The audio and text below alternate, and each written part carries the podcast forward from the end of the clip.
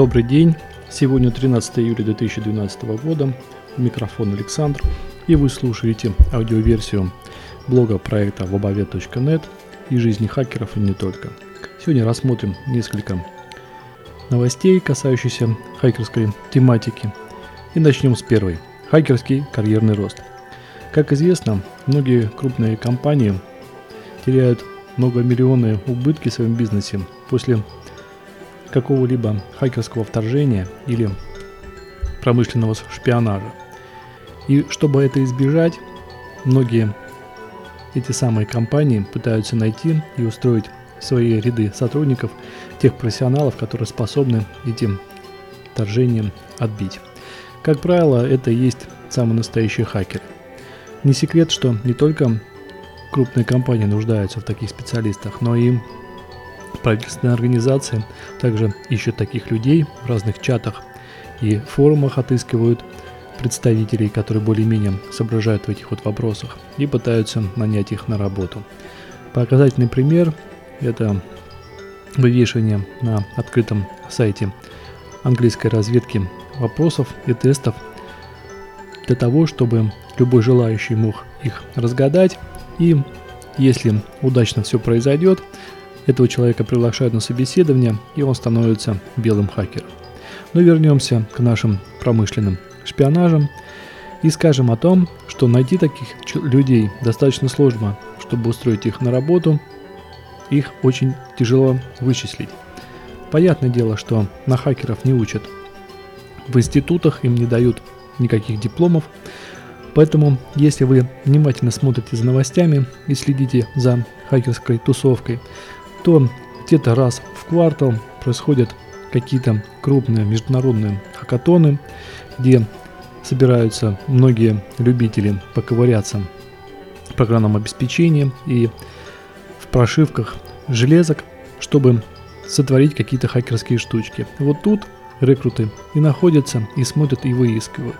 И находят того, кто более-менее им может обеспечить закрытие брешей в интеллектуальной и IT-безопасности. Как правило, этим хакерам предоставляют свободный график работы, они могут носить длинные волосы, любую одежду, лишь бы они хорошо выполняли свою работу, что естественно. Но помимо хакерского карьерного роста существует и обратная сторона медали, которая заключается в том, что Сколько волка не корми, а он всегда смотрит куда. Правильно, в лес. И хантеры очень внимательно изучают, будем говорить, кретидную историю хакеров в плане того, не писал ли он когда-то вирусов, потому что это очень страшная статья, и для промышленных компаний это никогда не бывало очень таким замечательным делом, чтобы брать вирупис, вирусописателя в свои ряды. Быть может быть он в прошлом был кардером и воровал кредитные карточки или дедосил сайт Visa, что тоже не является благонадежным. И вот по этим критериям отбираются компьютерные гении, и если они не участвовали в таких вот акциях и мероприятиях, то их с удовольствием берут на работу. Но, как мы уже говорили, в любом случае, когда там наступает такой момент – когда хакеры прощаются своей работой, и тут уже предприятию остается только держать уши на макушке, чтобы бывший их работник, если он тем более будет уходить по каким-либо отягчающим обстоятельствам и не по собственному желанию, не сотворил что-то такое, как, с помощью которого уйдет инсайдерская информация, или же все рухнет, э, предприятие опять будет нести многомиллионные убытки. Так что карьера хакера не так все ей радужно и перспективно. Двинемся дальше. Следующая новость – декларация интернет-свободы. Сейчас это достаточно уместно вспомнить, потому что в нашей стране принят закон о черных сайтах, черных веб-страницах, которые будут запрещены для публичного доступа. Эта новость пришла немножко раньше, чем я сейчас записываю этот подкаст. Порядка двух недель назад, где говорится, что 85 организаций, организаций объявили о совместной инициативе по принятию Декларации свободы в интернете. Этот документ должен стать базой для защиты фундаментальных ценностей интернета от угрозы со стороны правительств и корпораций. Вот как раз эта декларация, наверное, и должна помочь нашим свободолюбивым деятелям отстоять и не воспрепятствовать принятию закона, хотя он уже, в принципе, принят, но хоть как-то показать свое неудовольствие тем, что определенные сайты будут иметь черный индекс. Преамбула закона о свободе интернета такова. Мы верим, что свободный открытый интернет ведет к лучшему миру. Чтобы сохранить интернет свободным и открытым, мы призываем сообщества, рынки и страны принять эти принципы. Мы верим, что они помогут принести больше креативности, больше инноваций и больше открытости – мы присоединяемся к международному движению за защиту наших свобод, потому что верим, за них стоит бороться. Давайте обсуждать эти принципы, соглашаться или не соглашаться с ними, спорить о них, переводить их, примерять их на себя и обсуждать в своем обществе, так как только интернет позволяет сделать. Присоединяйтесь к нам и сохраним интернет свободным и открытым. Декларация. Мы выступаем за свободный и открытый интернет. Мы поддерживаем прозрачность и всеобщее участие в принятии решений о регулировании интернета, основанном на пяти основных принципах.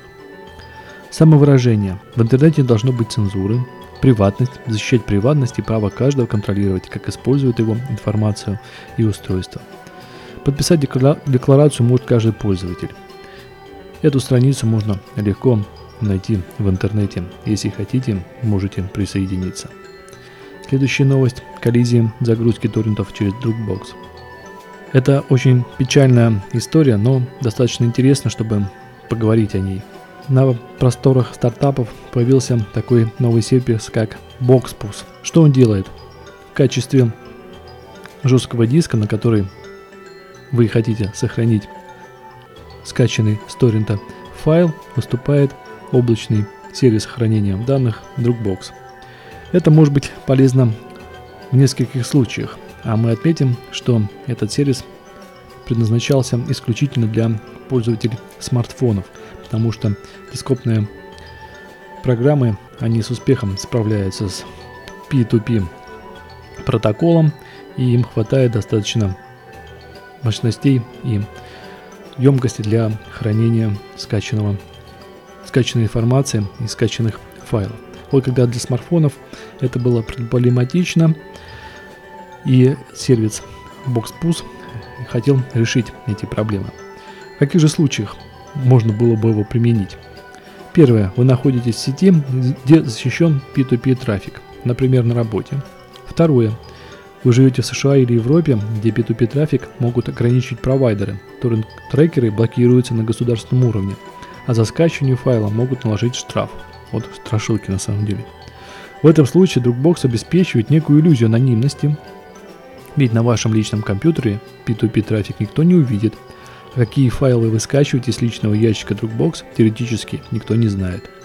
В худшем случае пиратский файл просто удалят с хостинга. Впрочем, кто реально живет в США и Европе, лучше воспользоваться нормальным VPN. Третье.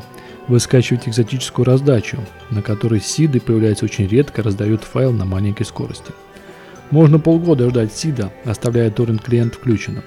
А можно просто переложить задачу на сервис Dropbox, который сделает все бесплатно и более качественно, после чего вы спокойно скачаете файл на большой скорости. И четвертое.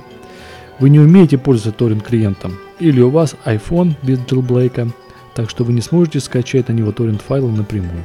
Торрент клиенты для Android существуют, а вот в App Store ничего нет, только в Google. Очень оптимистично новость начинается, но буквально через два дня Dropbox сервис BoxPoop забанил. Это был довольно удобный сервис, замечают новостные билборды для владельцев смартфонов, которые могли скачать торрент с мобильника, а потом скачать готовый файл с домашнего компьютера. Более того, заявляется, что российские разработчики BoxPus уже начали договариваться с владельцами крупнейших трекеров, чтобы не те ставили кнопочку «Скачать Dropbox» прямо на страницах трекера. Достаточно удобно. В общем, перед бизнесом открывали самые радужные перспективы. Количество зарегистрированных пользователей BoxPus уже на второй день работы превысило 50 тысяч человек. Но в этот момент сказка кончилась. Очень, конечно, печально и плохо. Не будем осуждать Dropbox за такую коллизию. Они ведут свой бизнес, у них совсем другая ниша. Но тот факт, что с этим сервисом действительно было бы удобно существовать владельцам смартфонов, показывает 50 тысяч человек, которые подписались на этот сервис в течение двух дней. Что же, поживем увидим, быть может разработчики найдут какие-то другие ходы и не будут дальше вести дело с Dropbox. В принципе, там уже и дел никаких нет, а найдут какой-то другой альтернативный облачный хостинг. Следующая новость. Google Now за три дня вычисляет, где ты живешь.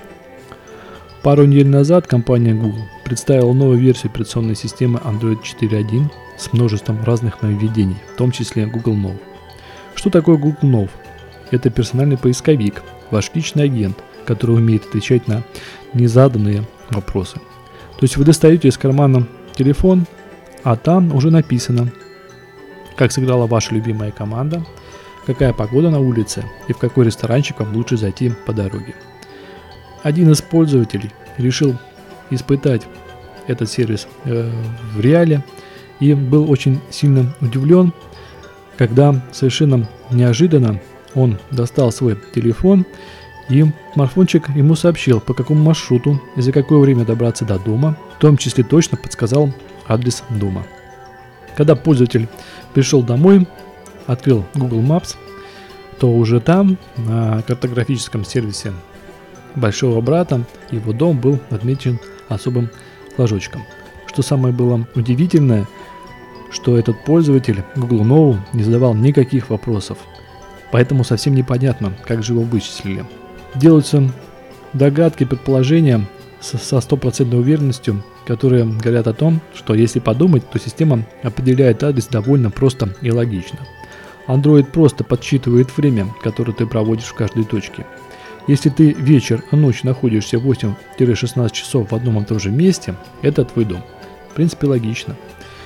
Параноикам предлагаю обратить внимание на эту новость, потому что тот телефон, который вы носите с собой, сливает информацию о вас в течение трех дней, говорит, где вы находитесь, даже если вы вдруг по каким-то причинам используете альтернативную сим-карту, которую вы купили где-нибудь на Савеловском рынке. Следующая новость с таким шокирующим названием. Ты свинья. Прекрати меня игнорировать, или я отошлю эти фотки твоему супругу. Вот как раз в теме электронного сообщения значится первое предложение. Ты свинья. И дальше, когда пользователь его открывает, а тут спам приходит достаточно большом количестве в настоящее время жителям США, написано типа того, что прекрати меня игнорировать или отошлю эти фотки твоему супругу. Естественно, возникает вопрос, а здесь более у тех, у кого рыльца в пушку, что же там за фотки и кто тебя вычислил. Конечно же, там никаких фоток нет, там находится банальный троян, который инсталируется в ваш компьютер со всеми вытекающими последствиями. Почему эта новость попала к нам в аудиоблог? Да потому что очень оригинальный способ протроянить чужие компьютеры. Следующая новость. Все чаще вирусы распространяются через подкинутые флешки. Банальная ситуация. Та же большая корпорация. Человек идет на работу и вдруг смотрит рядом с его машиной валяется флешка. Что он делает? Он ее берет и, не будь дураком, а понимая, что и чем это может грозить и чем это может быть все закончено, он идет в IT-отдел и там уже профессионалы смотрят, что же из себя эта флешка представляет. Понятно, что ничего хорошего там нет. Находится самораспакующийся вирус, который также протроянивает локальную сеть и пытается связаться с какими-то другими IP-адресами, чтобы, по всей видимости, поучаствовать в промышленном шпионаже и взять какую-то информацию из локальных сетей. Очень это сейчас новомодный способ.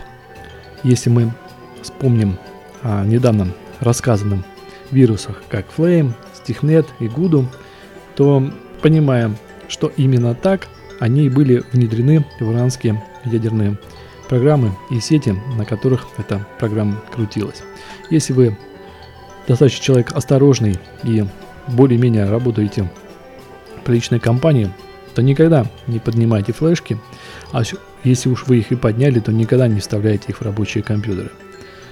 Потому что это достаточно чревато. Берегитесь этого.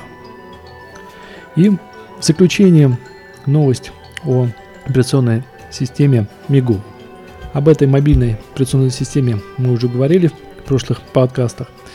Сегодня только скажем о том, что группа бывших сотрудников Nokia, которые работали над Migo, создали компанию стартап для вывода на рынок новых смартфонов на основе этой мобильной платформы. Первый продукт планируется выпустить до конца текущего года. Новая компания получила название Jola с финского шлюпка. То есть из этой новости видно, что те разработчики, которые работали над проектом Migo, а как он образовался, читай, или вернее сказать, слушай предыдущие подкасты, выделились в отдельный стартап, нашли инвесторов и теперь пытаются на базе этой мобильной операционки создать свой продукт. Новость достаточно интересна и сейчас вызывает ажиотаж у пользователей этой системы. Что же получится? Хотя аналитики настроены скептически, я слушал подкаст Эльдара Муртазина Именно по этому вопросу в разделе «Особое мнение» Дельдар высказывает о том, что ничего хорошего у них приключиться не сможет, но, конечно же, оставил место чуду, который может иметь место быть, как и все в нашей жизни. И если брать ту новость, о которой мы сейчас говорим, а подчеркнули мы ее из РИА Новостей, то процитируем одного профессионала один сферы Джона Стрэнда, который говорит, мастерство не в создании одного отличного телефона. Главное испытание – создание устойчивого бизнеса, с чем сложно не согласиться. На этом все. Надеюсь, еще услышимся. До свидания.